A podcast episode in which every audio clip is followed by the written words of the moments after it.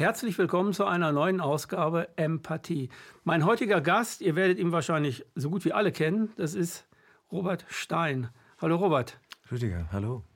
Robert, du machst äh, sehr viele Interviews auf Nuoviso. Du hast angefangen, ähm, ich, also ich kenne dich schon ziemlich lange, da war, da ist Nuoviso noch gar nicht entstanden, da hast du trotzdem schon irgendwo gearbeitet. Secret TV, glaube ich. Ja, Nextworld. Nextworld war das, ne? Mhm, mhm, Wie bist du da reingekommen? Tja. Hattest du die Idee, da äh, immer schon so moderieren zu wollen und so?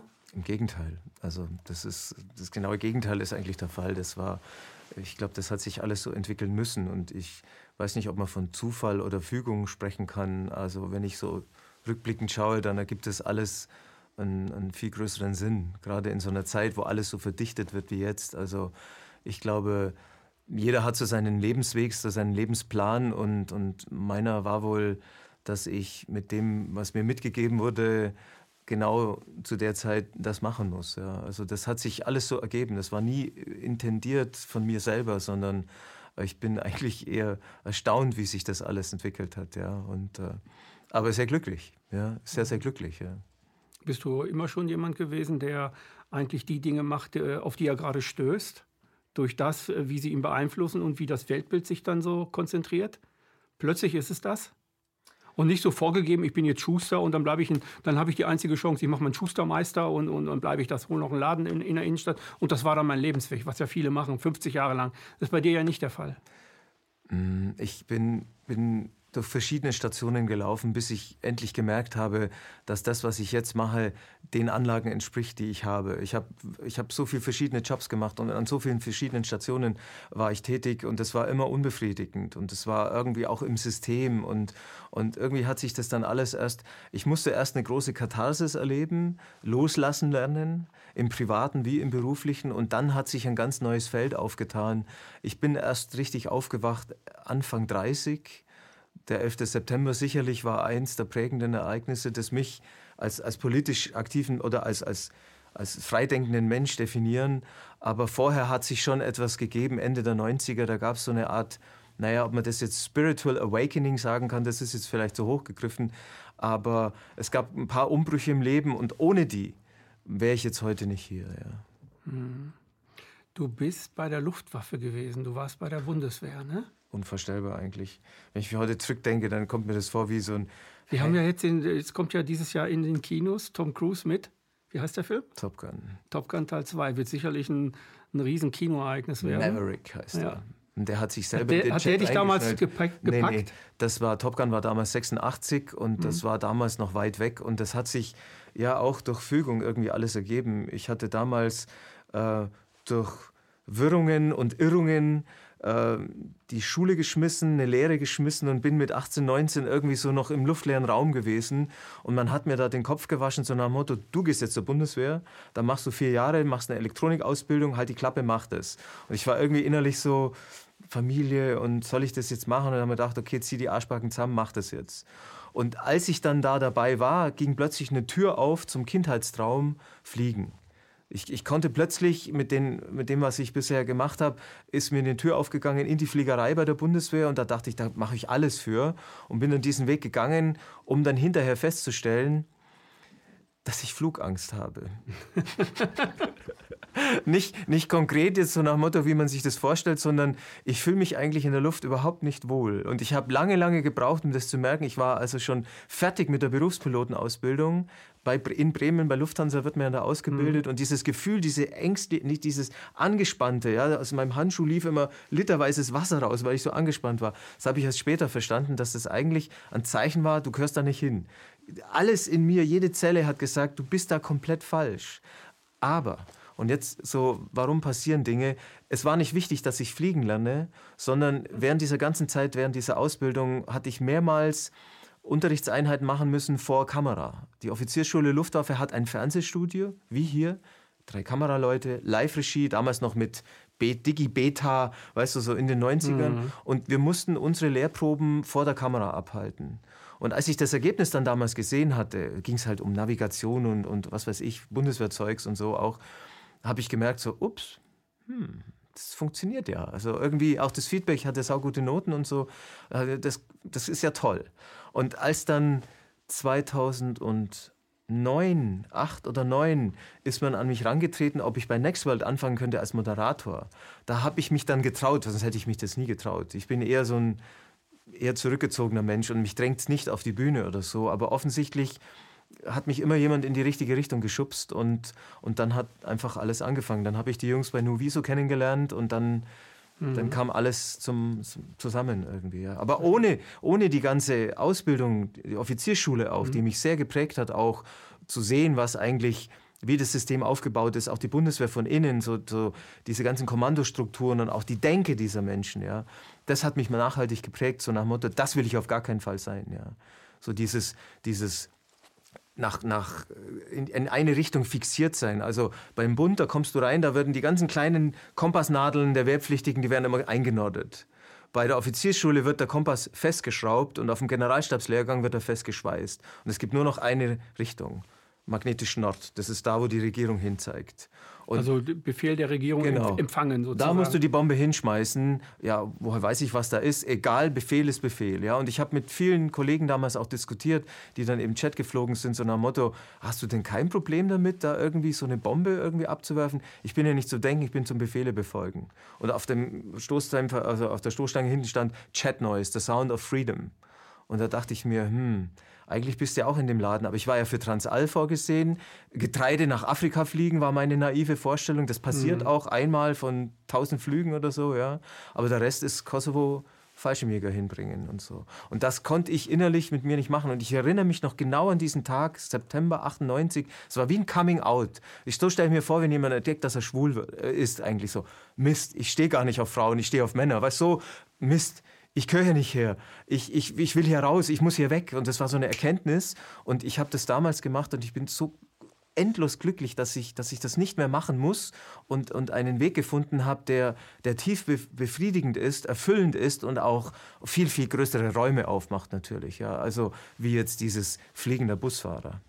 Und vor allem jetzt, also ich kenne vier Piloten, die haben jetzt echt Schwierigkeiten, weil 16.000 Flugzeuge stehen jetzt am Boden. Also die Luftfahrt ist immer da so ein Gradmesser für die Wirtschaft auch so. Mhm. Also alles in einem. Ich glaube, es gibt Dinge, die, die sind notwendig, die passieren. Und es gibt so einen gewissen Plan, der da passiert. Und ich war gerade noch auf dem Invalidenfriedhof da drüben und bin am Grab gestanden von Also Ernst. hier in Berlin, ne? Ja, gerade da drüben. Ich habe das Grab besucht von Ernst Udet und dieser berühmte Flieger von damals, diese, äh, diese Biografie mit ihm ist mit meiner ganz eng verzahnt und war, war ein sehr emotionaler Moment, äh, da zu stehen, weil mein Vater ist geboren, als er sich das Leben genommen hatte damals. Und das, diese 1711, der 17. November ist, ist so eine Konstante in meinem ganzen Leben. Und ich habe gesehen, wie weit ist das weg von hier? So, oh, zwei Minuten, da muss ich jetzt noch hinfahren. Mhm. Ich bin innerlich, ehrlich gesagt, sehr, sehr emotional gerade von der Tragweite von diesem, von diesem Moment da. Ja. Mhm. Du hast dich ähm, auch innerhalb dieser Medienszene sehr stark entwickelt. Du hast mehrere Entwicklungsschritte mitgemacht. Du bist einerseits Moderator, aber andererseits bist du auch ein hervorragender Vortragender. Also ich schaue mir immer deine äh, Vorträge, die du machst, schon, schon seit, ich weiß gar nicht, seit sieben Jahren, acht Jahren schaue ich mir die an. Du hast über Megalithenbauten was gemacht, du hast über die Mondlandung einen sehr, sehr guten äh, Vortrag gehalten und auch über Great Reset, der richtig eingeschlagen hat, der, glaube ich, 200.000, 300.000 Klicks in kurzer Zeit gekriegt hat. Ne? Mhm. Ne? Richtig. Äh, worüber ich mit dir heute sprechen möchte, äh, ist eigentlich Weltgeschichte. Äh, du, bist, äh, du bist jemand, der sich äh, da auch eine ziemliche Kompetenz in Sachen äh, Weltgeschichte, die gar nicht in den Geschichtsbüchern steht, äh, angeeignet hat. Also Megalithenbauten, wie war das früher mit den Menschen und so weiter. Warum, äh, wie, wie, wie geht das überhaupt, dass man da 800 Tonnen schwere Dinge da irgendwo hinträgt und, äh, und dann passt genau und so weiter. Aber das Erste, was ich mal frage, ist, warum steht da umarmbar? Weil das meine innerste Grundeinstellung ist, die ich nach außen tragen möchte. Und, und es ist so, in einer Zeit wie dieser ist der Kontakt, der physische Kontakt mit Menschen ist mir so wichtig geworden. Ich war gerade gestern Abend fünf Stunden an einem Lagerfeuer gesessen mit Menschen aus meiner Herzensfamilie. Und wir haben gelebt, gelacht, fast geweint, weißt du so, wir haben, wir haben Mensch sein, sein dürfen und ich habe dir eins mitgebracht. Oh, das ist schön. für dich, ja. Danke. Weil du auch umarmbar bist, ja. Das ist ja jetzt in, in Zeiten äh, von Corona, sagt man ja, also das, äh, ähm, Nähe ist, ist, ist Distanz. Also ja, Orwell, ja, Orwell spricht. Ja. Nähe ist Distanz und äh, Liebe ist Abstand halten und so. Und ich glaube, weil wir alle in dieser Zeit quasi zu gehorsamen Menschen erzogen sind und, und, und die meisten das ja machen, entsteht dadurch so eine Art Euph Euphorik, dass plötzlich äh, viele Menschen zueinander kommen. Ich habe das bei den ersten äh, Querdenker-Demos, die wir in Hameln gemacht haben, ich komme aus Hameln, die wir da gemacht haben, habe ich das äh, festgestellt, wie wie, wie unglaublich euphorisch alleine die, die Versammlungen waren, auch wenn die 1,50 Meter Abstand halten mussten. Es war Hauptsache mit Menschen zusammen sein. Das Gefühl, Hauptsache eine, eine Sache zu machen mit Menschen. Das Gefühl, Mensch zu sein. Ja. ja, ja. Mensch sind wir nur in der sozialen Einheit. Ne? Ja, ja. Wir sind keine Inseln. Ne? Ist das so? Definitiv. Also der Mensch definiert sich durch die Gruppe. Was natürlich auch das Problem ist, dass viele Menschen unbedingt zur Gruppe gehören möchten.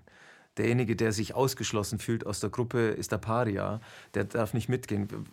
Schon mal versucht, selber einen Bison zu fangen, einen Mammut oder eine Brücke zu bauen. Wer hat schon alleine ein Schloss gebaut? Wir waren immer ja. Teil der sozialen Gruppe. Und das ist ja gerade eines der großen Probleme in unserer heutigen Zeit, dass sich die Mehrheit der Menschen der vermeintlichen Mehrheit anschließt. Ja, also es gibt immer eine kleine, laute Gruppe, die die Deutungshoheit übernimmt in Politik und in Medien und die Masse folgt. Ich hatte gerade vor ein paar Tagen ein fantastisches Gespräch mit Raimund Unger. Das ist ein Publizist und, und bildender Künstler auch aus Berlin. Mit dem hatte ich früher schon mal ein Gespräch gemacht, das hieß Die Wiedergutmacher. Da ging es um dieses transgenerationale Trauma, das wir in Deutschland mit uns rumtragen. Das ist sozusagen eine, ein Erklärungsmodell dafür, warum in Deutschland so eine übererfüllende Pflicht stattfindet. Wir sind die Ersten im Klimawandel, mit E-Autos, mit Migration, mit, mit Gender, mit, mit, mit allen möglichen Dingen, die hier auf besonders fruchtbaren Boden fallen, weil das eben aufgrund der Traumata von Kriegskindern und Kriegsenkeln in uns mitschwingt. Das ist unsere DNA sozusagen. Und jetzt unter Corona ist es wie mit dem Brennglas, dass diese ganzen disruptiven Prozesse, die in der Gesellschaft stattfinden, jetzt aufbrechen. Und, und hier durch Corona sich dieses übererfüllende Maß sozusagen in, in, in, in so grotesker Weise offenbart. Ja, also zum Beispiel, dass, dass Menschen, wenn sie Online-Dating machen, trotzdem eine Maske aufsetzen. Das hat Raphael Bonelli, der äh, Psychiater ja. aus Österreich, erzählt von einem mhm. Leserbrief. Die Frage, warum sich der, äh, ein, ein, Mann, der in Datingportalen mit anderen Männern unterwegs war, hat festgestellt, es gibt immer mehr, die im, beim Dating online eine Maske haben. Also erstens glaube ich, ist es noch nicht übers Internet übertragbar. Das ist an mir vorbeigegangen. Mhm. Das Zweite ist, deine Chancen wachsen ja nicht, wenn du dich verhüllst. Du willst ja dich zeigen und willst ja ein Date haben, du willst ja Menschen kennenlernen und so. Und die, die Erklärung von äh, Bonelli ist einfach, dass das ein, eine übererfüllende Pflicht ist, mit dem sich äh, als besonders guter Gutmensch zu gerieren, bedeutet es, sich attraktiv machen zu wollen. Und, und diese, dieses Übermaß an, an Erfüllungswunsch sozusagen, das ist bei uns eben jetzt gerade in, in, in millionenfacher Weise zu sehen. Und ich bin gerade hier durch die Stadt gefahren und wenn ich nur so rumgucke, das ist, ich komme mir vor, wie in, einem, in einer dystopischen Schleife mhm. gefangen mhm. und ich bin in ein total binäres Wesen gewechselt, also entweder 0 oder 1, entweder bin ich echt zutiefst erschüttert und sitze im Keller und denke mir so dieses eine Sprichwort zur Zeit so unfucking fassbar. Es ist nicht in Worte zu fassen, weil ich, weil ich vollkommen demoralisiert bin und gleichzeitig aber auch, das passiert auch immer öfters, bin ich, bin ich so euphorisch, weil ich langsam begreife, dass wir in einem in einem singulären Moment in der Geschichte der Menschheit stehen, wo sich die gesamte Menschheit in Hypergeschwindigkeit verändert und zwar komplett, nicht irgendwo ein Land oder da, sondern es passiert gerade etwas, was alle betrifft wie nie zuvor. Wir sitzen in First Row, Greatest Show Ever. Wir sitzen in der ersten ja, Reihe und ja. jeder, der jetzt hier ist, hat quasi auch so von seinem Seelenplan offensichtlich die Idee gehabt, da dabei zu sein. Also ich weiß jetzt, ich bin jetzt kein Mensch, der permanent mit geistigen Konzepten jongliert und ist, aber ein Freund von mir, der leider schon lang verstorben ist, der war 80, war Arzt, der hatte er hat gesagt, er hat Zugang zu anderen Ebenen und er kann in, in die andere Ebene auch irgendwie Kontakte und aufnehmen. Und er hat mir vor vielen Jahren gesagt, so, weißt du, das war 2003, auf der anderen Seite stehen sie gerade Schlange, um hier zu inkarnieren, um in dieser Zeit dabei zu sein. Das muss hier so eine, eine einmalige Sache sein, im Universum auch. Und ich will es jetzt nicht höher hängen, wie es ist, aber dass jetzt alle irgendwie hierher gucken, ob die Menschheit es schafft, diesen Sprung, der schon so lange vorhergesagt wurde und, und, und von vielen so erwartet wird. Oder aber wir bleiben in diesem Kellerloch sitzen. Das ist, und das ist so auf Messers Schneide gerade eben. Und ich bin zutiefst verzweifelt und vollkommen euphorisch, dass ich das jetzt miterleben darf, weil ich, weil ich überhaupt noch da bin auch. Ja? Ich habe ja vor ein paar Jahren auch mal so ein Salto gedreht, wo es nicht sicher war, ob ich überhaupt jetzt noch da sein werde. Und, und alleine aus dieser Perspektive heraus äh, bin ich, bin ich äh, extrem dankbar und demütig, das, das so mitkriegen zu dürfen auch. Ja. Hm, du hattest eine Krankheit, ne? Vor ein paar Jahren. Ich durfte, äh, ich, ich, ich, Gott sei Dank hatte ich Krebs, ja.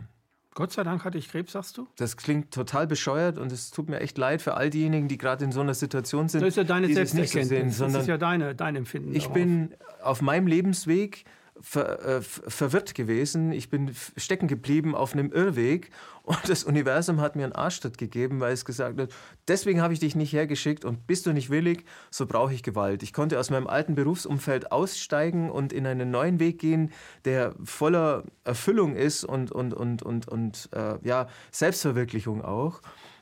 Der Nebel aus Feuer und Schmerz war nicht unbedingt notwendig dafür. Also da hätte ich darauf verzichten können. Aber auf die Erfahrung, äh, das war, das, das war eine große Katharsis. Ja. Die Natur drückt sich immer sehr deutlich aus. Ne? Mhm. Ah, extrem ist, deutlich. Ist so, ja. Das ne? Universum hört immer zu. Ja, ja, ja. Mhm. krasse Sachen.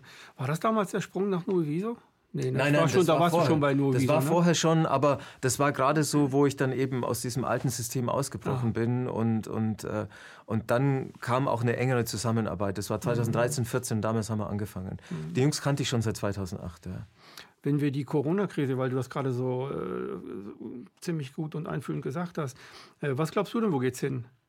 Was ist deine Meinung, wo geht es hin? Oder kann man gar nicht sagen, wo es hingeht?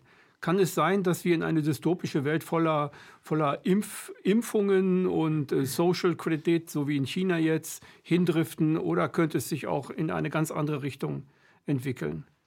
Wie könnte die neue Normalität für dich aussehen? Gibt es mehrere?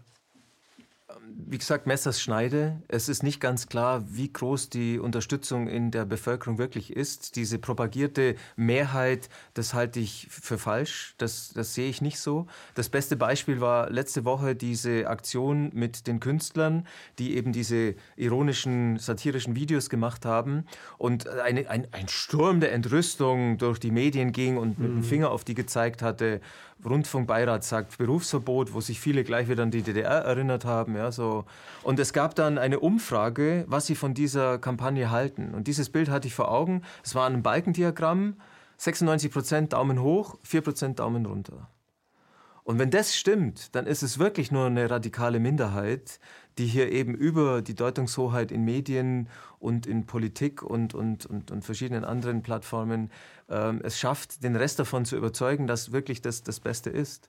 Mhm. Und, und gerade im Herweg noch dieses, diesen Auftritt gesehen von dem Intensivpfleger, der bei der Bundespressekonferenz dem Spahn und dem Wieler links und rechts die Kinnhaken verbal abgegeben hat, indem er einfach nur erzählt hat, was eigentlich alles schief läuft, wie inkompetent die sind, wie falsch die sind, wie Quatsch das alles ist. Und, und ich weiß nicht, ob diese Lüge permanent stehen kann. Das, das, das lässt sich, ich kann es momentan nicht sagen, aber ich bin da ein bisschen bei Dr. Marz, Hans-Jürgen Marz, dem bin ich auch ein paar Mal begegnet.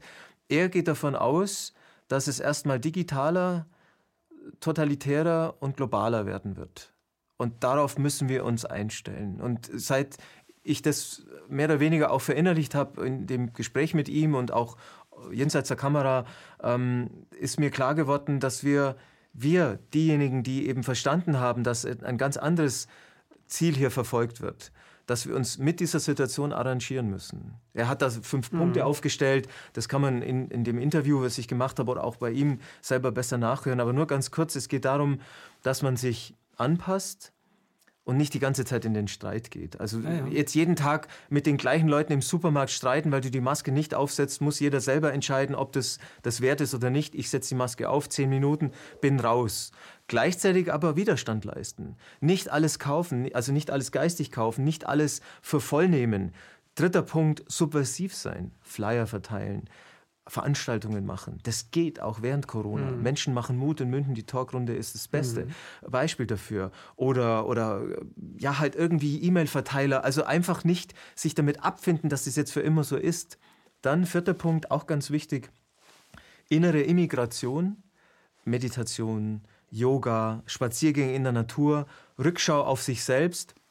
Also jetzt auch nicht unbedingt nur Natur und gucken, was außen mich stimuliert, sondern auch der Blick nach innen. Wer bin ich? Wie komme ich klar damit? Bin ich resilient genug? Also wie kann ich mit Extremsituationen umgehen, seine eigene Resilienz aufbauen? Das hat mir die äh, Corinna Busch neulich auch so, so klar gemacht. Im auch Interview. eine Frau, mit der du Interview gemacht ja, hast. Ne? Fantastische Coach, Frau, ne? wirklich äh, mhm. unglaublich. Und, und der fünfte Punkt, wahrscheinlich auch mit der allerwichtigste Punkt, das nennt er Beziehungskultur sich zu treffen mit seiner Herzensfamilie, mit Menschen, die verstanden haben, um was es geht und sich mit denen in kleinen, vielleicht geheimen Zirkeln zu treffen, so wie wir es gestern gemacht haben. Einfach Lagerfeuer, sitzen, Mensch sein.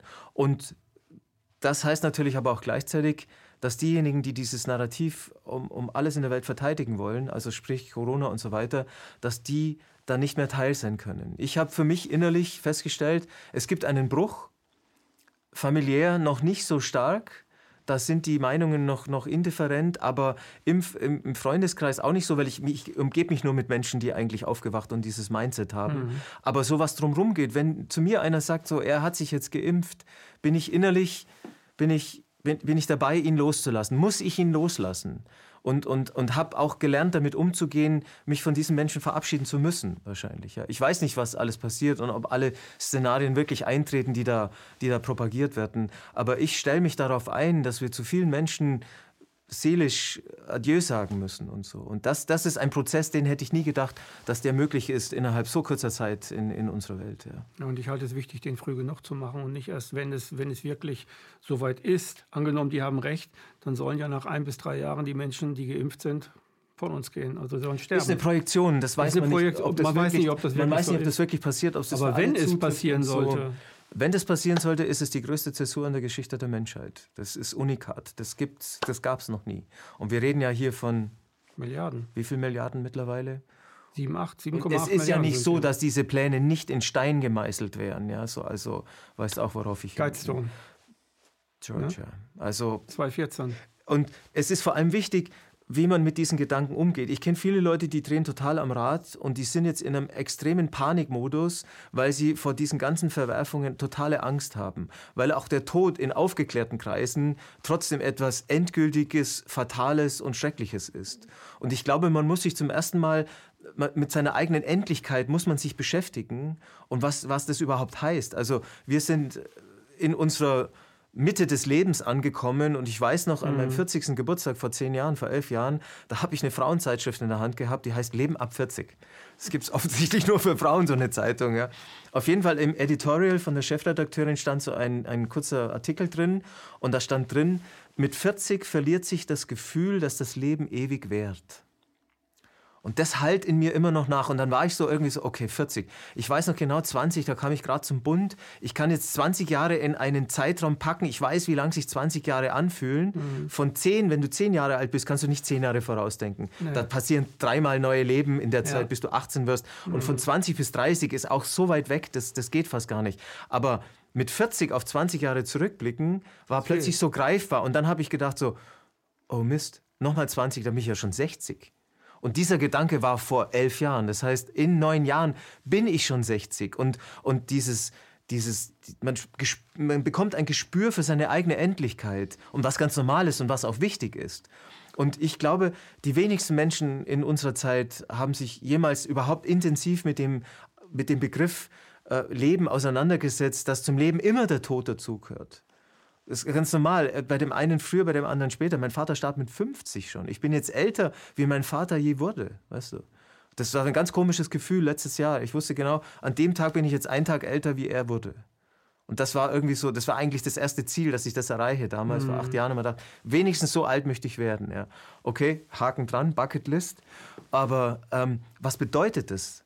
Wenn man, wenn man über das nachdenkt. Gibt es ein Leben nach dem Tod? Gibt es ein Leben vor dem Tod? Und die moderne Wissenschaft ist sich eigentlich einig oder so der, der, der Tenor in unserer Gesellschaft ist eigentlich eher so, Gott ist tot. Ja, so. Es ist Nietzsche, Spiritualität ist, ist, ist weg. Und ich habe ja. das irgendwann mal aufgeschnappt, so einen, den kosmischen Vierklang, kosmischer Staub, biologischer Schleim, Affe, Physik-Nobelpreis. Weißt du, so, davor ist nichts, danach ist nichts. Das ist einfach, du bist einmal da und das Universum hat uns als Menschheit aus Versehen ausgefurzt. Das habe ich auch schon oft gesagt in Vorträgen. Aber ich, mhm. ich, dieser Glaube, dieser irrige Glaube der Wissenschaft, dass das alles durch Zufall entstanden ist, das ist so äh, abwegig. Absurd. Das ist so abwegig. Ich meine nur, ja. wenn, wenn du dir diese, diese Entstehungsprozesse anschaust, dieses, dieses, ähm, da gibt es diesen Begriff der nicht reduzierbaren Komplexität. Das ist also, wenn du jetzt zum Beispiel eine Mausefalle hat sieben Bauteile. Das Brett, diesen Haken, die Feder, die Klammer, zwei Klammern an der Seite. Also das ist ein ganz mini, simplizierter Apparat. Wenn du ein eine Sache rausnimmst, ist der ganze Apparat nicht funktional. Mhm. Und wenn du jetzt reinschaust in die kleinsten Bauteile des Lebens, zum Beispiel, da gibt es so ein Tierchen, es nennt sich ähm, Bacterium colossum, äh, Flagellum, genau, Flagellum, das ist so ein Geißeltier, das hat so eine peitschenähnliche, also so, bewegt sich im Medium mit so, einem, mit so einer Art Propeller unten dran. Mhm. Und wenn man im Raster-Elektronenmikroskop reinschaut, dann stellt man fest, das Ding besteht aus 240 Einzelbauteilen, das ein Getriebe, ein Stator, ein Rotor, eine Kupplung, alles auf, auf biomolekularer kleinster Ebene. Und wenn du nur eins davon rausnimmst, mhm. ist es nicht funktional. Und dann kommt die große Frage natürlich, oder anders gesagt, ein anderes Beispiel, ähm, nimm mal so eine Küchenuhr. So eine ganz normale Küchenuhr mach die auf, nimm alle Zahnräder zusammen, leg die in der Schachtel und fang an zu schütteln. Preisfrage, wann zeigt die Uhr wieder eine Uhrzeit an? Mhm. Die Antwort ist niemals. Die Evolution sagt, glaube ich, nach 3,5 Milliarden du kannst, Jahren. Oder du kannst 10 Billionen Jahre lang ah, schütteln. Das kommt nicht zusammen. Mhm. Die Wahrscheinlichkeit ist einfach zu gering. Die geht mathematisch gegen Null eigentlich. Mhm. Und wir sprechen hier von den kleinsten Lebewesen in, in unserem Bauplan. Und jetzt, wenn wir uns mit unseren 60 Millionen Zellen anschauen, dann habe ich gar keine andere Möglichkeit, als zu sagen, da gibt es einen höheren Plan. Eine Schöpfungsmatrix, die ich nicht kenne, die ich nicht durchdringen kann, die ich nicht verstehe, aber ich bin reingeplumpst in sie und ich lebe in diesen Gesetzmäßigkeiten. Und das wäre quasi, es wäre absurd, das zu negieren eigentlich. Aber es ist das Credo in unserer Wissenschaft. Und, und die Wissenschaft ist das, ich glaube, der Wissenschaft. Das, die Wissenschaft hat gesagt, mhm. Klimawandel, Klimawandel. Die Wissenschaft hat das gesagt, so, und das ist zum Beispiel äh, diese Fähigkeit, die du da hast, ist eine Fähigkeit, die ich äh, sehr an dir schätze und die ich auch teilweise bewundere. Ich habe durch durch, durch dieses Beispiel, was du gebracht hast, ich bin also voll ähm, in der Biologie auch groß geworden für mich, habe mich autodidaktisch weiterentwickelt, habe sehr viel Evolutionsbiologie äh, so für mich gelesen und für mich war klar, die Biologie hat recht und Evolution gibt es und außer das mit dem Kampf, da habe ich eine andere Meinung. Äh, und dann hast du dieses Beispiel genannt. Und das war ein Beispiel, das ich früher in der Biologie auch schon gehört habe, wo die dann gesagt haben, das sind die und die Teile, da ist ein Rotor, da ist dies und so weiter. Das ist dann durch Zufall und so hat sich das weiterentwickelt und so. Und ähm, da habe ich zum ersten Mal gedacht, der Robert hat recht. Ich, ich weiß es nicht. Aber für, für mich, habe mich hab ich so gedacht, der Robert hat recht. Weil wenn man sich die ganze Komplexität der Natur anguckt, das kann auch nicht in 3,5 Milliarden Jahren durch einen Zufall in diese Komplexität mit den aus, sogenannten aussterbenden Teilen dazugehören. Und äh, ich glaube, dass du da ein Potenzial hast, dass du, dass du wahrscheinlich noch viel weiter ausbauen könntest, wenn du das wolltest. Weiß ich nicht, ich äh, glaube, dass das so ist. Weil du, weil du auf, auf Regentreff ständig früher ständig solche Sachen gemacht hast, mit den Hochkulturen zum Beispiel. Oder auch mit den, du hast das in Frage gestellt mit der Mondlandung. Und das war total schlüssig. Mhm. Es war nachvollziehbar total schlüssig. Mhm. Also wer das nicht kennt, sollte sich das vielleicht mal angucken. ja. Und diese Details, äh, ich glaube, dass die Corona, die, die Corona, die sogenannte Corona-Pandemie, die Plandemie, äh, dass die zurzeit Leute ausspuckt, die langsam an das System auch nicht mehr glauben. Oder die, die erschüttert sind von dem System und sich fragen, wie kann ein so sicheres System auf einmal auf so tönernen Füßen stehen und so zusammenkrachen? Wie kann das sein? Weil es gibt viele, viele ähm, ja, Dinge, die man jetzt hört, die man liest, wo man, wo man feststellen kann, so ist das nicht, wie die Regierung das sagt. Und so ist das auch nicht, wie die Virologie das vielleicht behauptet und so weiter. Du hast einmal über Megalithenbauten was gemacht. Lass uns mal zum Thema kommen. Mhm. Über Megalithenbauten gemacht. Ähm, es gibt es gibt ja die Theorie der, der Altertumsforschung, die dann sagt, so und so ist das entstanden. Und dann gibt es dann die, Anthropo, die Anthropologie, die sagt, ja, der Homo sapiens, der ist so und so alt. Aus dem Australopithecen sind die gekommen, also aus so kleineren Affen. Dann hat sich das entwickelt. Und die haben ja im Grunde genommen, sagen die ihre oder, oder deuten die ihre wissenschaftliche Evidenz eigentlich nur durch Konsens und nicht durch wirklich evidente Maßnahmen. Denn die sagen ja, ich habe den Schädel gefunden, dann habe ich den gefunden, dann habe ich den gefunden und jedes Mal ist eine andere Art. Genau. Also der Heidelberg, Heidelbergiensis oder ja. der Neandertaler, genau. dann war es der e-, e-, Erectus, dann war es der Habilis, dann war es der Sapiens, dann war es der Sapiens sapiens und so weiter. Und so kann man sagen, äh, gibt es da immer wieder ähm, Dinge, die man einfach aufeinander baut, weil die Wissenschaft denkt, das müsse dann zusammenhängen. Aber die Wissenschaft denkt nicht, Moment mal, vielleicht hängt das ja gar nicht miteinander zusammen. Vielleicht gibt es, gab es das ja gar nicht. Vielleicht gab es äh, unabhängig voneinander verschiedene Zweibeiner, die sich ganz verschieden entwickelt haben. Oder äh, es gibt vielleicht eine ganz andere Theorie. Und auf die stößt man, wenn man, wenn man wirklich in die, in die Altertumsforschung reinschaut, die nicht in den Büchern steht. Zumindest nicht in denen, die die Schule lehrt. Mhm. Und da tauchen auf einmal Menschen auf, die sehr klein sind. Und es tauchen Menschen auf, die sind viel größer als wir. und es gibt tatsächlich solche, ähm, solche Skelette, die man gefunden hat. Und dann gibt es da können wir die Pyramiden nehmen, wir können äh, in Südamerika die ganzen Steinbauten nehmen. Da gibt es Ausrichtungen an Himmelsrichtung, an Himmelslinien, an, äh, an Dinge, wo wir, wo wir oder die Wissenschaft sagt, das können die ja gar nicht gewusst haben. Aber die haben es gewusst. Also im Maya-Kalender war sehr genau, zum Beispiel. Mhm. Äh, oder die Bauten, die sie, die sie halt auch ausgerichtet haben nach bestimmten äh, Himmelsrichtungen und so. Und vor allem waren die Steine, mit denen sie es zusammengesetzt haben, derart schwer dass die, die Technik gab es damals ja gar mhm, nicht. Mhm, und dann kommt man an und sagt zum Beispiel, also die Ägyptologie sagt, ja, die hatten so einen kleinen Ball, so einen Steinball und die hatten so eine Art Meißel, ich weiß nicht, aus Bronze, glaube ich. Und damit haben die gehämmert. Eine also mit die, das war die Dioridkugel. Das war, das war die Hightech-Ingenieurskunst für die Pyramiden. Und das sind Dinge, wo ich sage, nein, Leute, das könnt ihr mir doch nicht mehr erzählen. Also da muss ein bisschen mehr entstanden sein. Ne? Es ist absurd eigentlich. Es ist wirklich eigentlich absurd, dieses, dieses verordnete Weltbild so aufzunehmen. Wer, wer, wer sich nur ein bisschen aufmacht, das, in, äh, das zu erforschen, stößt auf die größten Widersprüche von Anfang an. Also unser Weltbild ist ja wirklich so 6800 vor Christus oder 6800 Jahre vor. Also Umer, äh, Sumer, die Sumerer, äh, ne? die, äh, in Ur, die mhm. Urstädte, das, da ist so der Beginn der, Zivil der Zivilisation, der fruchtbare Halbmond, so diese ganze Gegend da. Und das, man spricht da auch von der plötzlichen Zivilisation, dass die, dass die wie vom Himmel herabgespuckt da waren. Ja, so, die hatten Astronomie, Mathematik, Ackerbau, Viehzucht, Staatswesen, Mathematik. Äh, die hatten, die hatten eigentlich alles auf einmal und keiner weiß, woher das kam, dass das plötzlich alles da war. Und, und auch die anderen Kulturen, das ist alles so, das kam einfach so, so aufgeploppt. Und das wird dann von der Wissenschaft einfach so ja, das war halt so. Und weiter zum nächsten, zur nächsten Ausgrabung und so.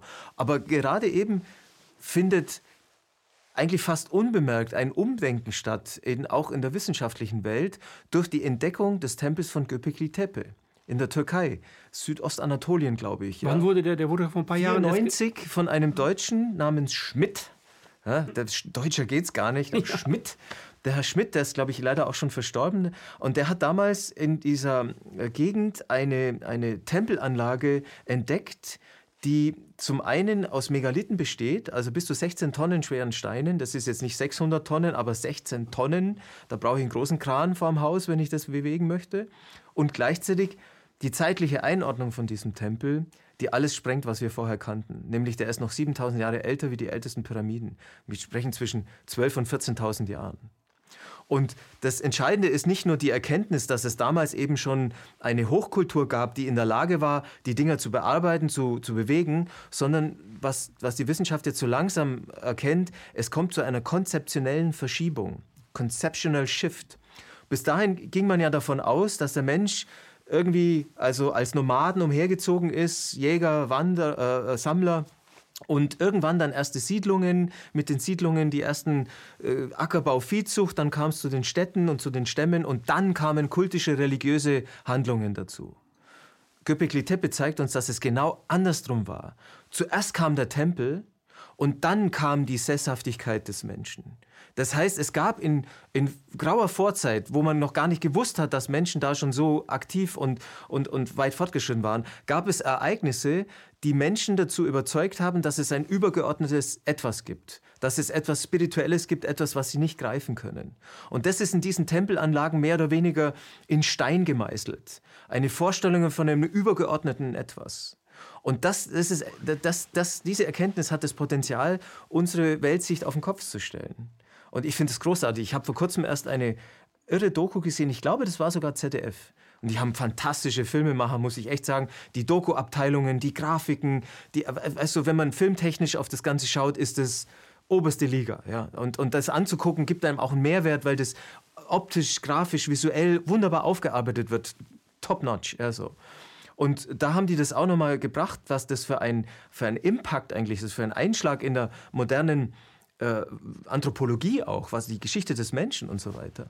Und ich habe Armin Riesi gelesen vor ein paar Jahren, mhm. dieses Buch, ein, wirklich auch ein, ein ganz wichtiges Buch, Ihr seid Lichtwesen, hat er geschrieben. Und in seiner Argumentation, ich weiß nicht, ob die komplett stimmt, aber in meinen Augen ist sie schlüssig, gab es wohl ein Ereignis, wo Menschen von damals mit, mit einer Kultur in Kontakt kamen, die ihnen wie Götter vorkam. Also die, die irgendwie von, von woanders herkamen und, und das in seiner Argumentation ist es so eine Art Portal gewesen vielleicht auch.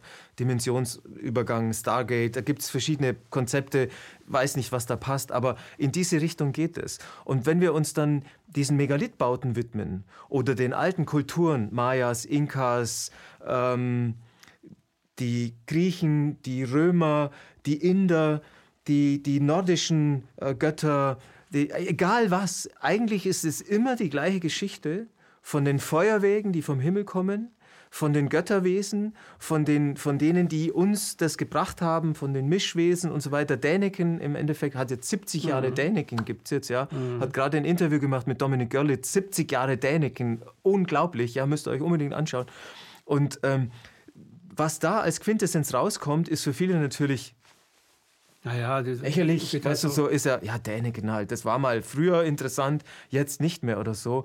Nein, der Mann hat als erster davon gesprochen und geschrieben, dass unsere Geschichte eigentlich einen komplett anderen Ursprung vielleicht haben könnte. Und ich bin, glaube Anfang der 80er auf Däniken aufmerksam geworden über einen Bericht von der Tempelanlage von Baalbek. Das war für mich das Urerweckungserlebnis als, als, als bewusster Mensch. Baalbek, wo ist das? Baalbek liegt im Libanon, das ist mhm. ungefähr 90 Kilometer von, von, äh, nördlich von Beirut, mhm. anderthalb Stunden ungefähr entfernt. Und da ist die Ruine des größten römischen Tempels, den es jemals gab. Nicht in Rom oder am Vesuv oder sonst irgendwo im Römischen Reich, sondern in den Zederngebirgen des Libanon haben die Römer 100 vor Christus bis 300 nach Christus mit einem Heer von Steinmetzen und, und, und Maurern diese Tempelanlage gebaut. Und Jupitertempel war das, glaube ich. Und der wurde aufgebaut auf den Ruinen eines griechischen Tempels und die Ruinen waren, äh, also der griechische Tempel wurde auf einem noch älteren Tempel aufgebaut. Und das ist das Entscheidende, weil die, die Fundamente von diesem uralten Tempel, die sind auch von der Erosion ungefähr, müssen die 10.000, 12.000 Jahre alt sein und haben so riesige Steinblöcke, dass der größte Autokran bei uns die Dinger gerade mal so heben kann, aber den Kran müssen drei andere Kräne eine Woche lang aufbauen, dass der das überhaupt packt. Also unglaubliche Dinge, weißt du, N24 mhm. Transportwelt, 700 mhm. Tonnen werden mhm. ins Kraftwerk eingehoben und, und, und, weißt du, in 10 Kameraeinstellungen. Und wenn du dir das anschaust, was wir für eine für eine Schwierigkeit haben mit, mit 2000 PS LKWs, mit 30 äh, Achsen, mit, mit verstärkten Geschichten, Hydraulik und überhaupt oder so. Und in einem Nebensatz wird in unseren Geschichtsbüchern erklärt, ja, das haben die halt damals gemacht mit Hebeln und Stangen und Rollen ja, und so. Und ich meine, Pyramiden ist das beste Beispiel oder so. Ja. Also für mich war das ein Erweckungserlebnis als bewusster Mensch. Hier gibt es irgendwo einen Bruch. Hier ist ein logischer Bruch. Ich verstehe es nicht. Alle Erwachsenen sagen, das ist so, aber ich verstehe doch als Kind schon, dass das nicht gehen kann. Und das ist dann halt im Laufe der Zeit, ist es in mir geschlummert und nach und nach und nach vielen, vielen hunderten Büchern später ist mir klar geworden, warum ich glauben soll, dass die Menschen von damals das selber gemacht haben. Weil der Gedanke, der sich darauf aufsetzt, wenn es nicht die Menschen waren, oh oh, das ist ja ein No-Go, das geht ja, ja gar nicht. Das geht ne? gar nicht, das ja. Äh, durchbricht ja die Linie. Also ich habe für mich, ich werde, also ich hab, beschäftige mich sehr lange mit allen möglichen Themen in meinem Leben. Und äh, ich weiß nicht, kann das, ich, ich mache das nie äh, und schreibe mir das auf, aber ich glaube, seit vier, fünf Jahren äh, wächst immer mehr in mir das Bewusstsein, dass alle offiziellen Dinge äh, im Grunde genommen falsche Narrative sind oder auf, auf, vielleicht auf bewussten Lügen aufgebaut sind oder auf Täuschung äh, aufgebaut ist. In mir entblättert sich mittlerweile ein Weltbild, dass ich, ähm, äh, dass ich glaube, dass ich hinter einem Theater, hinter einem Theater, hinter einem Theater stehe. Und immer mehr, wenn ich versuche, solche Sachen, die du gerade erzählst, aus den unterschiedlichsten Wissensbereichen, die die Masse nicht glauben will, nicht glauben kann, weil sie zu sehr verbildet ist, in diese normale Schulbildung hinein, nicht hineinschauen möchte. Und ich gucke da aber rein und merke aber immer mehr, da ist schon wieder ein Vorhang, da ist schon wieder ein Vorhang.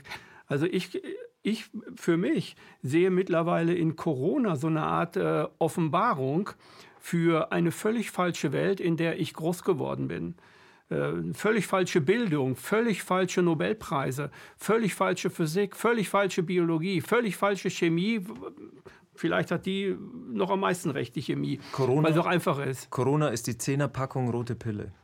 Ja, gut Wir gesagt. haben mit dem 11. September die rote Pille damals geschluckt und haben uns im Laufe der Zeit lange erarbeiten müssen, was das eigentlich heißt, die ganzen mhm. äh, Hintergründe zu, zu 9-11. Wir haben zehn Jahre gebraucht, um überhaupt mal zu verstehen, was da wirklich passiert ist mhm. und sind dann im Laufe der Zeit gereift und gewachsen und haben im Kreis der anderen Aufgewachten uns da ein Verständnis für die Matrix entwickelt. Mhm. Die, die jetzt zwangserweckt werden, das ist wie ein Kinnhaken, der ja. direkt auf die Zwölf kommt ja. und der ist schmerzhaft und den wollen viele nicht wahrhaben. Aber ähm, äh, ich weiß nicht, ob der Großteil die blaue Pille lieber schluckt, aber den Gedanken, den du vorher hattest, ich sehe auch jeden Tag mehr Zwangserweckte. Weil die Absurdität, das Groteske, es immer noch übersteigerter wird. Und, und, und trotzdem gibt es so viele Menschen, die sich verzweifelt daran klammern, dass es keine Verschwörung geben darf, dass es keine Verschwörung geben kann. Mhm. Das geht nicht. Und ich habe da bei Dr. Marz etwas Entscheidendes gelernt und auch von einem anderen ganz wichtigen Artikel, den ich vor kurzem aufgeschnappt habe. Und der Artikel heißt über die Psychologie des Verschwörungsleugners. Und ich so, oh, da, oh, sofort. Sofort lesen. Sofort, was, ja, ja, was ist das? Und es ist aus dem Englischen übersetzt worden mhm. auf einem deutschen Blog. Und ähm, können wir bestimmt in der Videobeschreibung verlinken, dass die Leute es lesen können. Mhm. Ähm, es geht in einfachen Worten so gesagt, ein Kind braucht, damit es sich gesund entwickeln kann, eine Vorstellung von Mutter und Vater als wohlwollende Kräfte. Wenn ein Kind äh, gequält wird als, als, als, als junger Mensch, äh, gibt es oft eine Abspaltung, dass das Kind es nicht wahrhaben möchte und versucht, Mutter und Vater quasi zu glorifizieren und dieser Missbrauch mhm. ausgeklammert wird. Das hat dann in späteren Leben viele Probleme, wo Therapeuten das dann aufarbeiten. Aber Kinder brauchen die Vorstellung, dass Mutter und Vater sich um sie kümmern, weil nur so geht das Überleben. Und Viele Menschen, viele erwachsene Menschen sind nie aus diesem infantilen Denkmuster herausgekommen, dass es da oben irgendwo hinter verschlossenen Türen, wo man nicht weiß, dass es da nicht immer nur eine wohlwollende Kraft gibt wie Mami und Papi, sondern dass es da eben auch Kräfte gibt, die nicht unbedingt das Beste wollen. Und das ist so ganz kurz zusammengebrochen in diesem Artikel die Argumentation, dass das unreife Geister sind, die sich verzweifelt an dieser Illusion des wohlwollenden Staates klammern. Weil wenn sie das mhm. sich eingestehen, sie automatisch wissen, dass sie die Lüge leben und das vielleicht sogar aktiv unterstützt haben als Staatsanwalt, als Richter, als Oberstudiendirektor, als äh, Staatssekretär, als Minister, als was weiß ich, in allen Ebenen. Es weiß ja nicht jeder sofort alles, was da passiert. Und die Helfer des Systems sind diejenigen, die ganzen Beamten, die jetzt alles tun, um ihr eigenes Gedankenkonstrukt aufrechtzuerhalten. Weil, ganz ehrlich, die Fakten springen einem mit dem nackten Arsch ins Gesicht aber, mittlerweile. Aber das war ab letzten Sommer schon so. Am Anfang waren wir alle alle unsicher. Auch der Raimund Unger hat geschrieben, er hat, eine, er hat eine gewisse Phase gebraucht, um zu erkennen, was sind die Daten, Fakten. Spätestens ab Sommer 20 war klar eigentlich, wo es hinläuft. Aber seitdem wird es immer grotesker und es wird so gesteigert, dass die Menschen verzweifelt versuchen, ihre ihre eigene Weltsicht aufrechtzuerhalten, weil wenn die kippt, kippt eine Dominokette an anderen Ereignissen und alles ist zerstört. Es ist ein bisschen wie Sterben. Wenn der Wertehorizont verbogen wird, wenn das alles sich auflöst, woran man geglaubt hat, ist es wie ein kleiner Tod. Und mhm. davor haben die Menschen Angst. Die Menschen haben so, sowieso Angst vor dem Tod, aber genau davor, dass das, dass das eine Lüge war die wir schon lange abgelegt haben. Die, die Lebensillusion haben wir vor Jahren, ich weiß nicht, wann, wann dir bewusst wurde, dass das alles ganz andere Zusammenhänge sind. Bei mir war es der Jugoslawienkrieg.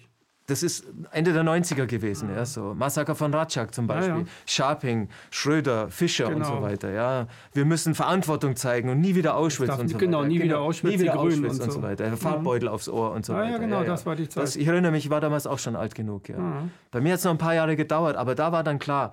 Und jetzt aber Millionen und Milliarden Menschen auf der Welt wird plötzlich ein ein, eine, eine, eine Nummer vorgeführt, wo sie damit konfrontiert werden, ob sie sich jetzt damit auseinandersetzen oder nicht. Und das ist jetzt die große Prüfung. Werden es genügend Leute schaffen noch, diese, diesen inneren Twist, diesen, diesen inneren Spagat zu überwinden, oder steuern wir wirklich in Covid-1984? Das ist ein geiles T-Shirt, das lasse ich mir, glaube ich. Ja, ja, ja, ja. Covid-1984, weißt du so, ja. Und das ist, das ist, das ist, ich weiß es nicht. Also ich habe, wie gesagt, tiefe Verzweiflung oft und ich denke mir, ich, ich habe heute früh, äh, nein, gestern Abend saß ich mit einem Lehrer am Lagerfeuer und er ist seit vier Wochen äh, äh, ähm, äh, krankgeschrieben weil er es geweigert hat, in der Oberstufe diese, diese Fakten, die die Regierung verlautbart, den Schülern weiterzugeben. Er, hat, er kann diese Lügen nicht verbreiten. dann hat man ihn gezwungen, ein Papier zu unterschreiben, dass er in Wort und Schrift den Staat in seinen in politischen Entscheidungen unterstützt und er soll eine Psychotherapie machen. Sonst darf er hier nicht mehr auftauchen. Und noch andere Beispiele.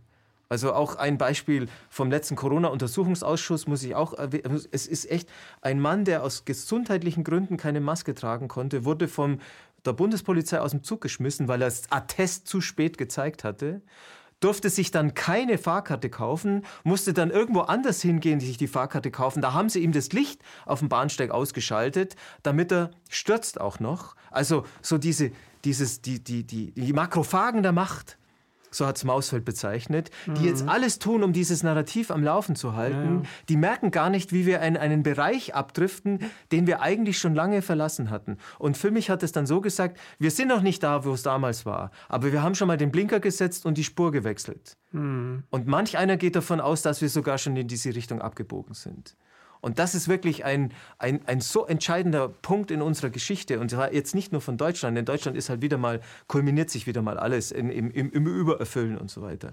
Aber global das Ganze. Und I'm super excited, wirklich. Ich bin euphorisch, wenn ich dran denke an die, an die ich, ich es mal wissenschaftlich aus, an die Magnitude dieses Ereignisses, ja, an die, an die schiere Wucht des Ganzen. Und gleichzeitig bin ich als empathischer Mensch natürlich auch zutiefst traurig, weil so viele wahrscheinlich vorher schon abberufen werden oder, oder jetzt dann gehen müssen vielleicht. Und, und das ist so zwei Seelen in meiner Brust, weißt du so, ja. Hm. Hältst du dann, äh, hältst du im Grunde genommen die Hoffnung in dir selber aufrecht? Ne? Ich habe viel Hopium in mir. Ja, ja. Kennst du ja, Hopium? Nee, Hope, Hope, und Opium, die Mischung als, also die Droge Hoffnung sozusagen, mhm. davon, davon brauche ich jeden Tag auch mehr. Und, und wie gesagt, ich bin jetzt kein, kein, kein religiöser Mensch in dem Sinn, aber ich bin spirituell und ich weiß, dass es ein höher geordnetes Ganzes gibt dessen, dessen Sinn sich mir entzieht, aber ich bin Teil des Ganzen und ich sitze in der ersten Reihe von einem, von einem Bühnenstück, das, das noch nie aufgeführt wurde in der Menschheitsgeschichte. Und es gab schon 100 Milliarden Menschen auf der Welt. Insgesamt, man rechnet ungefähr mit 100 ja, ja. Milliarden ungefähr ja. seit mhm. der Mensch. Also vor 100 Jahren gab es erst 2 Milliarden und jetzt gibt es halt 8. Mhm. Aber und, und wir sind Teil davon. Und ich bin so glücklich und dankbar, dass ich das erleben darf und gleichzeitig zutiefst betrübt natürlich, weil ich erkenne, wo wir hinsteuern. Es ist ja, ähm, im Grunde genommen ist es so, dass der Staat, wenn man jetzt die Geschichte anguckt von Staaten, von Ländern und so weiter, dass Staaten sich auch immer wieder neu erfinden. Also Staaten produzieren eigentlich ständig irgendwelche, ich sag mal, Impacts in ihre Kultur, in ihre Gesellschaften hinein, um in eine andere Richtung zu kommen. Corona ist eine absolute Ausnahme, weil es weltweit mhm, globalisiert mhm, und so weiter. Aber einzelne Staaten haben das eigentlich schon immer gemacht, dass die im Grunde eine, eine, eine Kehrtwende der Gesellschaft eingeleitet haben, damit es jetzt in die und die Richtung geht. Also wir nennen das in der Schule, nennen wir dann das Rokoko-Zeitalter, das klassische Zeitalter, das romantische Zeitalter. So wird das dann die Renaissance mhm. und so weiter. Und dann bringen die wieder irgendwelche Musiker hervor, die eine bestimmte Musikrichtung machen, Dichter, die anders dichten anders äh, dichten und denken, wie sie es vorher gemacht haben. Und so geht das eigentlich die ganze Zeit. Also so geht das eigentlich die ganze Zeit. Und jetzt ist äh, im Grunde genommen so ein riesiger Kulminationspunkt äh, in Corona, durch Corona entstanden, wo sich alles gleichzeitig mhm. gleichgeschaltet in eine Richtung bewegen soll. Also die ganze Menschheit ist auf einmal wirklich eine Menschheit.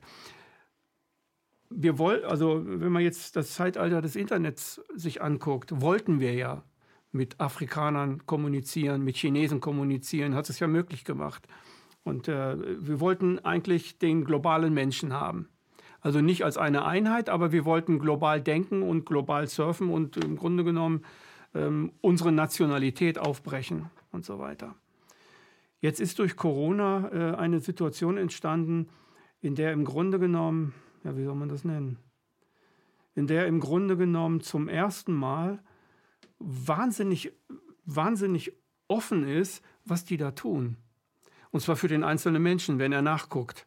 Das war vorher nicht gewesen. Also vorher haben die Leute sich nicht nachgucken können, was machen die da jetzt und, und, und äh, wie geht das in die Zukunft weiter. Und dass jeder Mensch davon betroffen ist durch die Impfung und durch ein Todesvirus. Also die einen sagen, um die Ecke, um der, da vorne um die Ecke, da ist irgendein anderer, äh, der ist jetzt das Todesvirus. Also der könnte mich töten. Und dagegen äh, will ich mich impfen, damit ich nicht sterbe damit ich, damit ich nicht bin. Dadurch bin ich Teil geworden der ganzen Sache. Vorher wurde nur verändert, aber jetzt bin ich Teil des Ganzen.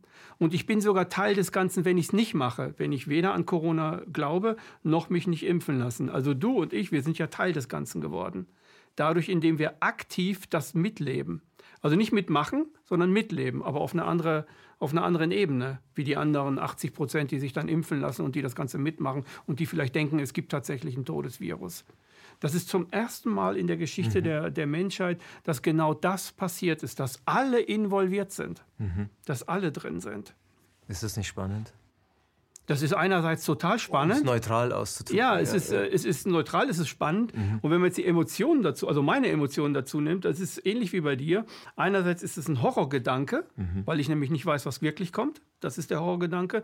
Und andererseits ist es aber so, dass ich dieses Spiel mir von oben betrachte und sehe, das ist doch die Macher von diesem Spiel, das ist schon genial gemacht. Es ist dystopisch, es ist böse, es ist, es ist auf keinen Fall gut. Ne? Aber ähm, ja. Ich habe, wenn ich drüber nachdenke, und jetzt bin ich ja gerade, das ist ja eine Extremsituation hier, mhm. weißt du, Interview und, und was sage ich jetzt auch richtig hier. Ich bin super positiv gerade, wenn ich drüber nachdenke. Und das sage ich jetzt nicht nur, um, um irgendeinen positiven Gedanken nur rauszuhauen, sondern es ist so viel Diabolisches zurzeit auf der Erde unterwegs. Und die Gesetze der Resonanz, die Gesetze der Anziehung, also die ganzen Schöpfungsgesetze, die sind immer gleich. Äh, nicht gleich, sondern wo Licht ist auch dunkel. Oben, unten, Tag kann nicht ohne Nacht existieren. Mann, Frau, es ist immer diese Dualität, die wir haben hier. Und wenn so viel Dunkelheit manifestiert wird, ist auch gleichzeitig die lichte Kraft am Wirken. Vielleicht mhm. entzieht sich das jetzt uns gerade, aber sie ist da, es, sie existiert. Und äh, je tiefer man so einen Ball unter das Wasser drückt, desto höher und stärker ist die Kraft, dass der wieder nach oben spritzt. Und ich, ich habe noch nie ein UFO gesehen. Ich habe noch nie einen brennenden Busch gesehen, der zu mir gesagt hat, Robert, fahr nach Berlin. Weißt du, nichts dergleichen oder so. Ja. Aber ich war viermal in meinem Leben Teil eines, eines kosmischen Ereignisses in Form der Akroglyphen der, der Kornkreise. Und auch da gibt es genügend Leute, die glauben, das ist einfach nur ein Rentnerscherz und ein Studentenulk und was weiß ich alles. Kann man alles glauben. Man kann auch an Corona glauben, dass das ganz, ganz schlimm ist. Wenn man sich mit den Fakten auseinandersetzt und das einmal physisch erlebt hat, mhm. dann weiß man, dass es eine, eine, eine Ebene gibt, die sich uns entzieht, aber sie ist da.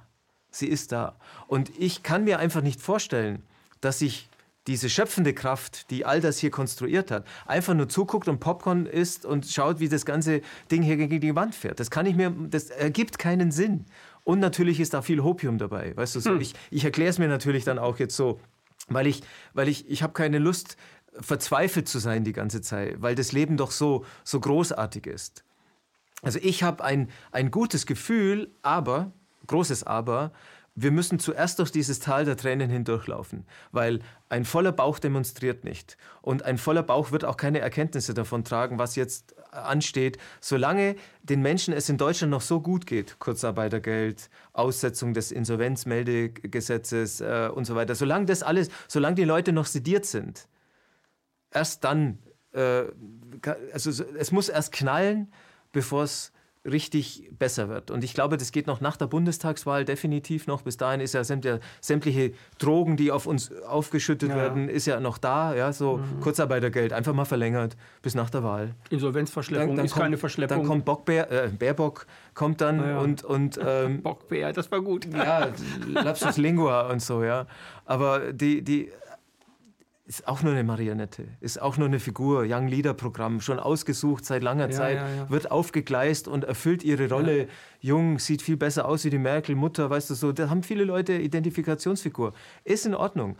Aber die Konsequenzen des, des Ganzen, der große Knall, der sich jetzt dann anschließt, wenn den die Leute nicht hören, gibt es auch kein, kein, kein Erwachsen, kein, kein, kein, kein, keine Zukunft ich verliere mich gerade in diesem Gedanken, weil es echt nicht einfach ist, das doch auch zu durchdringen. Mhm.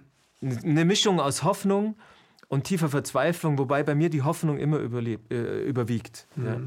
Brauchen die Menschen das Tal der Tränen? Ja. Um dadurch, um, ja. um der Erkenntnis zu haben? Ja. Also die meisten offensichtlich ist Offensichtlich, das so, ne? Also ich sehe junge Leute, die mit der Maske im Wald joggen, alleine, oder, oder äh, Kinder können nichts dafür, die ne, übernehmen das Muster der Eltern.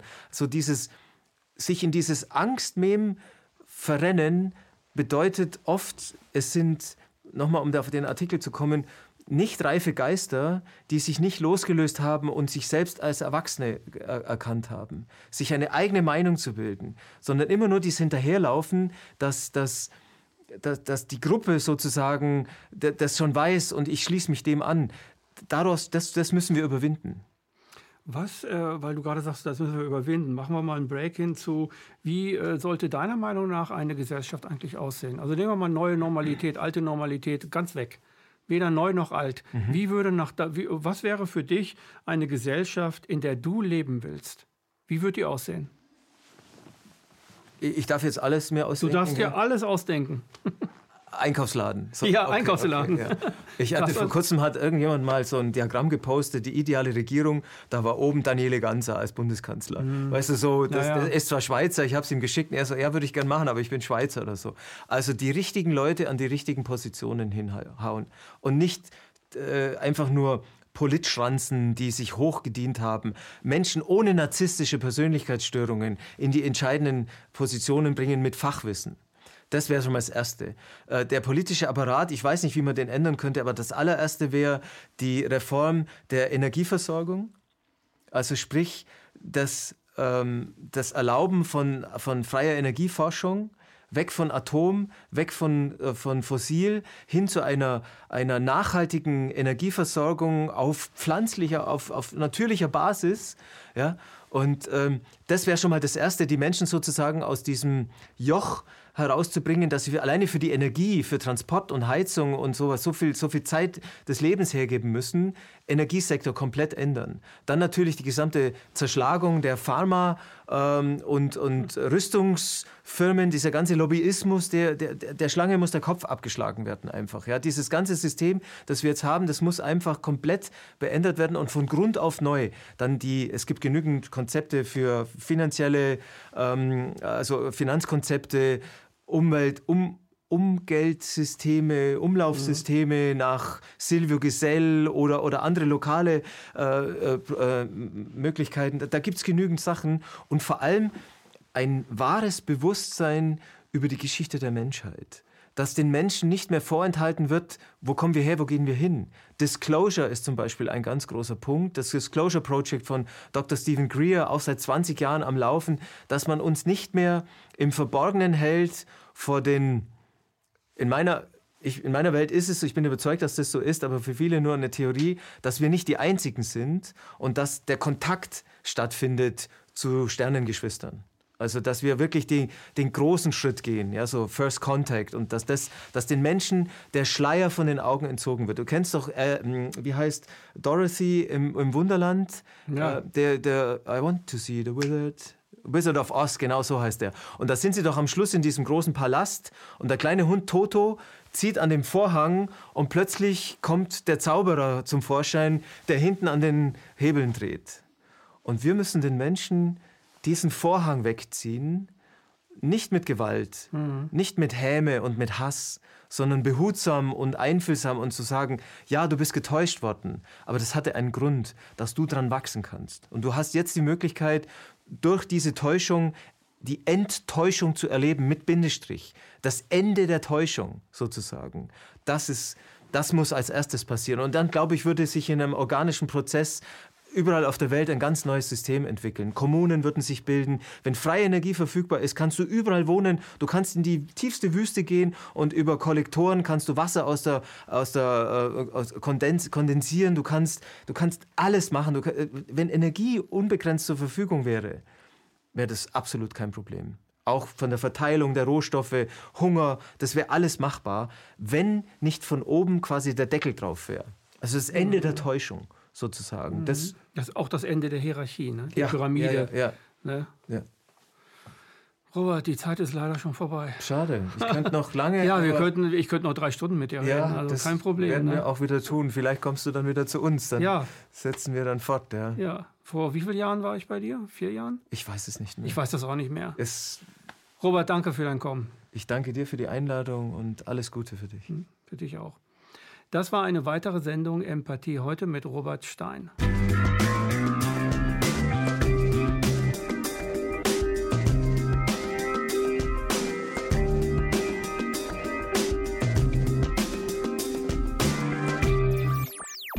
KenFM ist crowdfinanziert und unabhängig. Leiste deinen Beitrag zu freier Presse und unterstütze unsere Arbeit finanziell. Wenn du zukünftig keine Beiträge verpassen willst, abonniere den KenFM Newsletter und installiere dir die KenFM App für iPhone und Android. Weitere Informationen auf kenfm.de/support. Hallo Community. In diesem Video möchten wir euch das Thema Bitcoin ans Herz legen. Wir werden euch erklären, was Bitcoins sind, wie man damit bezahlen kann und welche Bedeutung diese Währung für KenFM hat. Viele von euch haben sicher schon von Bitcoin gehört oder nutzen es sogar privat. Wie ihr KenFM mit Bitcoins unterstützen könnt und warum das für uns aktuell sehr wichtig ist, verraten wir euch jetzt. Das ist ein Bitcoin. In Wirklichkeit existiert so ein Bitcoin aber gar nicht. Es gibt ihn nur virtuell im Internet als digitale Währung in einem digitalen Konto. Bitcoin ist eine sogenannte Kryptowährung, die bekannteste weltweit. Man kann damit via Computer oder Smartphone einkaufen, spenden oder sich gegenseitig Bitcoins zuschicken. Bitcoins kann man wie Währungen oder Edelmetalle zum aktuellen Wechselkurs kaufen, verkaufen oder von Freunden zugeschickt bekommen. Einzige Voraussetzung, ein E-Wallet, zu Deutsch eine elektronische Geldbörse. Das ist ein Account oder Konto, über das man Bitcoins empfangen oder versenden kann. Wie ihr wisst, nutzen auch wir bei KenFM schon seit ein paar Jahren Bitcoin, damit wir im Notfall auch finanziell unabhängig bleiben können, zum Beispiel von Banken, die uns nicht mehr mögen. Da viele Banken mit unserer Berichterstattung nicht einverstanden sind und nicht im Zusammenhang mit KenFM genannt werden möchten, kam es in den letzten Monaten so weit, dass uns gar keine Bank mehr mag. Weshalb wir leider damit rechnen müssen, vom kompletten IBAN-Zahlungsverkehr ausgeschlossen zu werden. Deshalb der Appell an euch, Beschäftigt euch jetzt schon mit der Funktionsweise von Bitcoin, damit ihr uns auch im Notfall trotzdem weiter unterstützen könnt. Alles, was ihr dafür tun müsst, ist, eure bisherige Unterstützung in Euro einfach in Bitcoin an uns zu senden.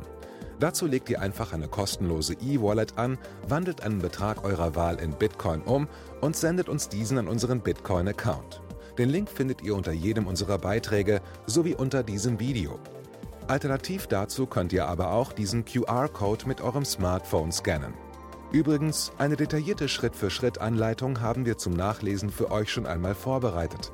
Ihr findet sie auf kenfm.de/bitcoin. Ob Bitcoin oder Kryptowährungen wirklich die Zukunft des Geldes sind, wissen wir nicht. Aber vielleicht ist das bald unsere einzige Option, so unabhängig wie möglich und vor allem ohne Bankkonto für euch in Zukunft weiterhin freien und unabhängigen Journalismus machen zu können.